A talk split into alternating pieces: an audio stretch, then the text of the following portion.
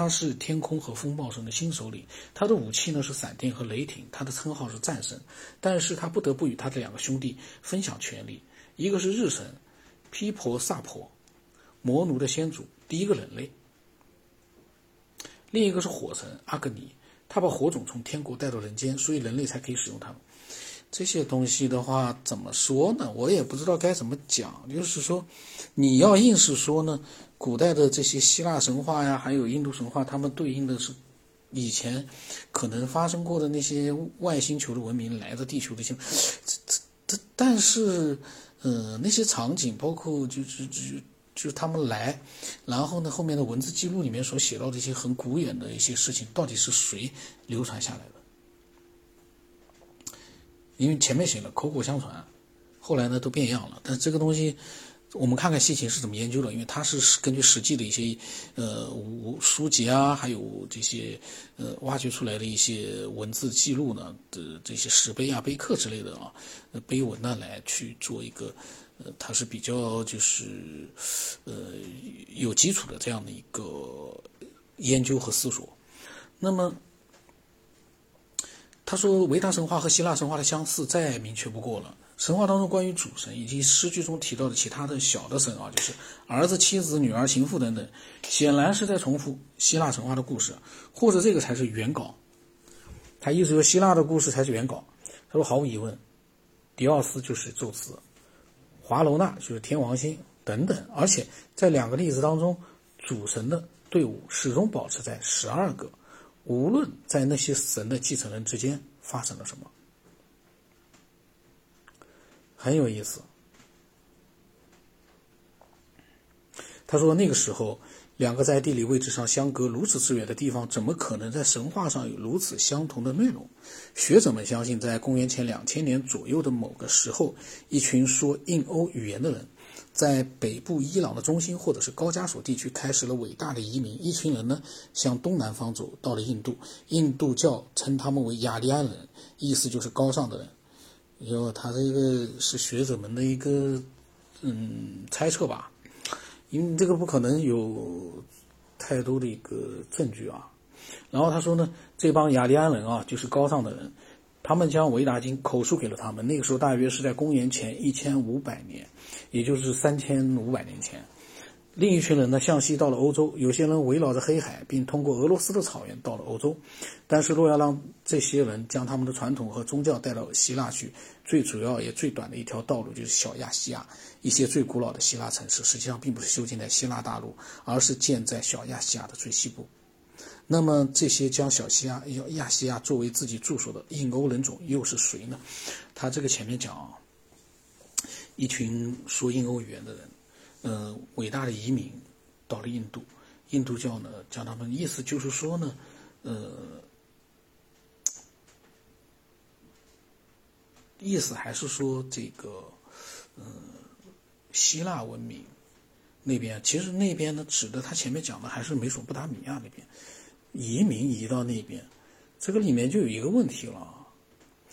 但是这个不在我们现在读这本书，现在没谈到的问题，就是一个关于地球上的一个人种问题。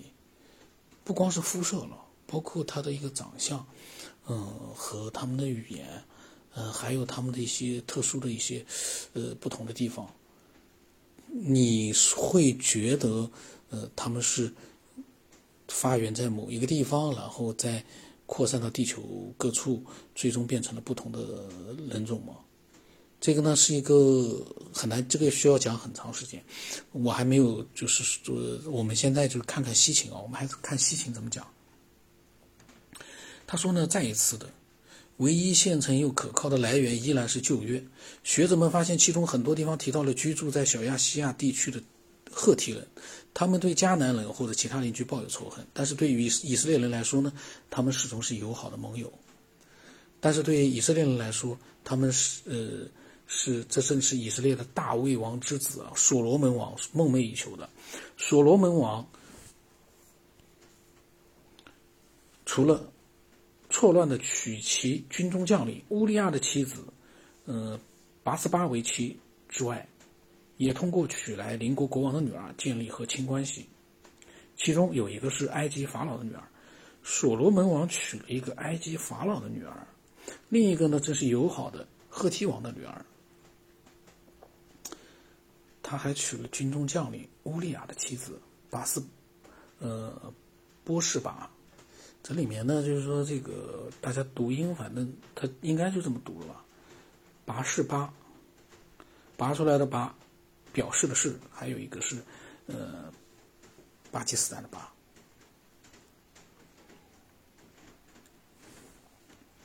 那么他说呢，在另一个时候呢，一支叙利亚的侵略军因为听到了以色列王仇恨雇佣我们的赫梯以及埃及的国王的传言而逃跑了。这些针对赫梯的短小的经典故啊，表现了他们在近东古代近东拥有的强大武力。就说赫梯人拥有强大的武力。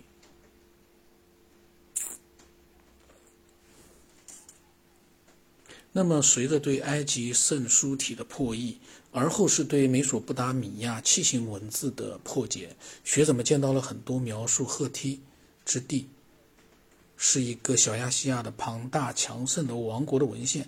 但是，一支如此重要的力量会消失的如此没有痕迹吗？确实啊，这个小亚细亚所谓的庞大的呃王国去哪了呢？那么，根据由埃及和美索不达米亚提供的线索，学者们开始对小亚细亚古代山区进行了考古挖掘，努力见了成效。他们发现了赫梯的城市、宫殿、皇家宝藏、皇陵、神庙、祭祀用品、工具、武器、工艺品。除了这些，还出土了很多的文献，既有象形文字，又有楔形文字。圣经中的赫梯人进入了现实。这个，嗯。但他没有说小亚细亚古代山区目前是处于哪一个？我们看看啊，他怎么写的。然后他说，古代京东遗留给我们的一个独特的石刻纪念碑，是在古代赫梯首都郊外发现的。现在这个地方呢，叫做雅茨勒卡亚，土耳其语意思就是说铭刻之石。那么在土耳其了，小亚细亚的这个所谓的赫梯这个国啊，赫梯之地，应该是在土耳其，至少有一部分在土耳其境内吧。那么他走过了大门和圣殿之后呢，一个古代的祭拜者出现在一座路通的画露天的画廊里面，在一个环形的石头圈里的空地上，赫梯所有的神邸都被刻在了一个行进队伍之中，由左向右行进的是男性神邸。这个一加一个士哦，氏族的士，我一下子我也忘了他是读纸还是底了，我来查一查啊。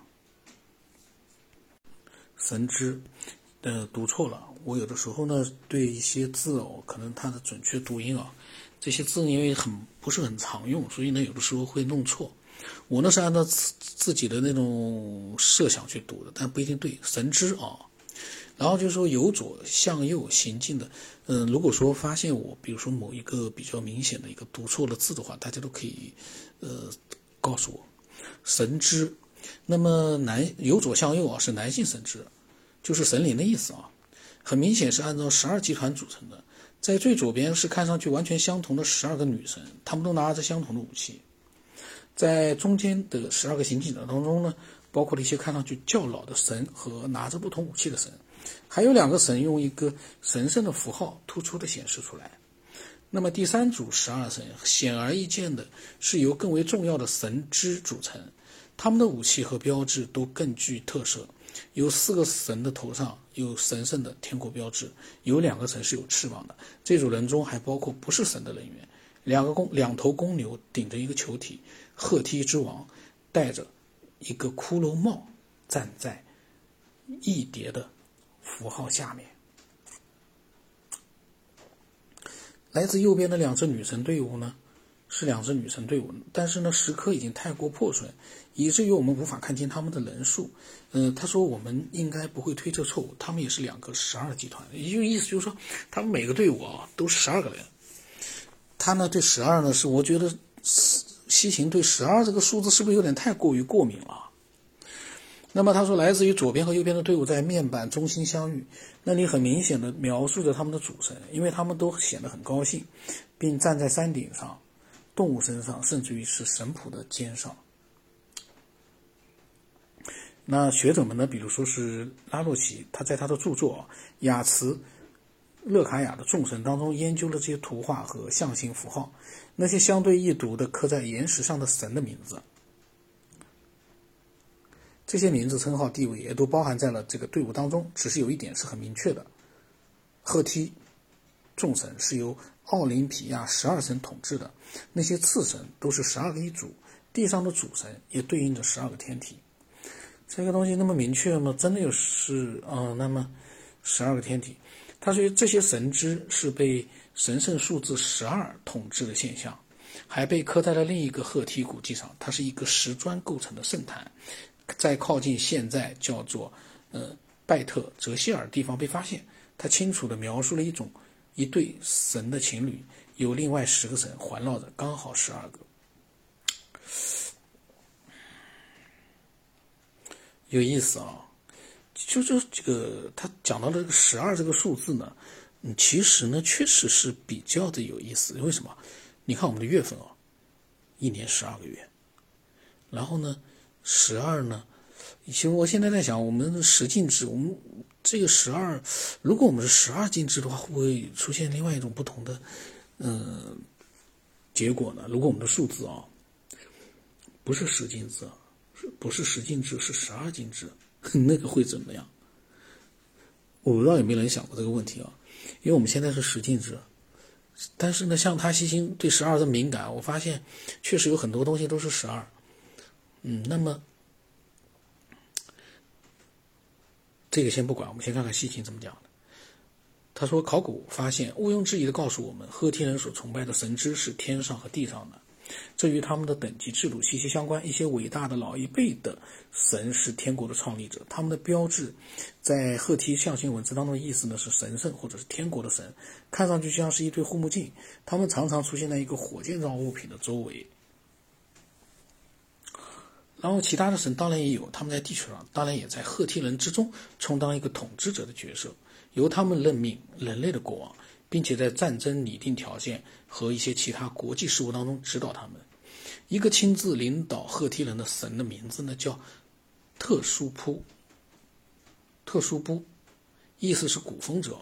由此呢，他被学者们称为暴风神，与风、闪电和雷霆有很大的关系。他也有个绰号叫塔鲁，意思就公牛。和希腊人一样，赫梯人也有公牛崇拜，并且呢，就像他之后的木星神朱比特一样。特殊卜也被描述成闪电和雷霆之神，一样的站在公牛的身上。那么赫梯神就像后来的希腊神话，讲述了神为了显示自己的至高无上是如何与怪物作战的，被学者称为屠龙神话的文献提到了特殊卜的对手是杨卡，特殊卜未能在战争上打败他。乃请求其他神的帮助，但只有一个女神站到他阵营当中，并设计在一次聚会当中将杨卡灌醉。我就感觉到啊，西秦为了研究这个十二天体，包括地球编年史，他在一九七几年、七二年写出了这本书。呃，我们现在读的时候呢，我个人觉得一点不落。落后于就感觉好像过时，不过是为什么？他讲的是几千年前，甚至于是更远之前的一些古代的一些痕迹、文字的痕迹、记录痕迹。那么，呃，然后呢，我们还没有，我到现在为止，我还没有读到就是他对于呃人类来源、起源和外星文明的一些看法。那么我们呢，呃，我感觉啊，四十多年，将近五十年前，五十年前。五十年前，他的这本书，半个世纪之前的书，嗯，写的这样的细节丰富啊，因为他不像我们随口去讲那么容易，他有更多的史实的资资料呢，他要去看，他要去去去去，就是进行一个综合的一个呃发现研究。因为你光看资料没用啊，你要把这些所有的不同的他前面所讲到的各种，呃地区的这种蛛丝马迹的神话里面的蛛丝马迹，包括里面的神和里面的各种故事之间的一个勾连，他都要去把它研究清楚，这是这很不容易。呃，这时间有点长，我们下期再讲啊。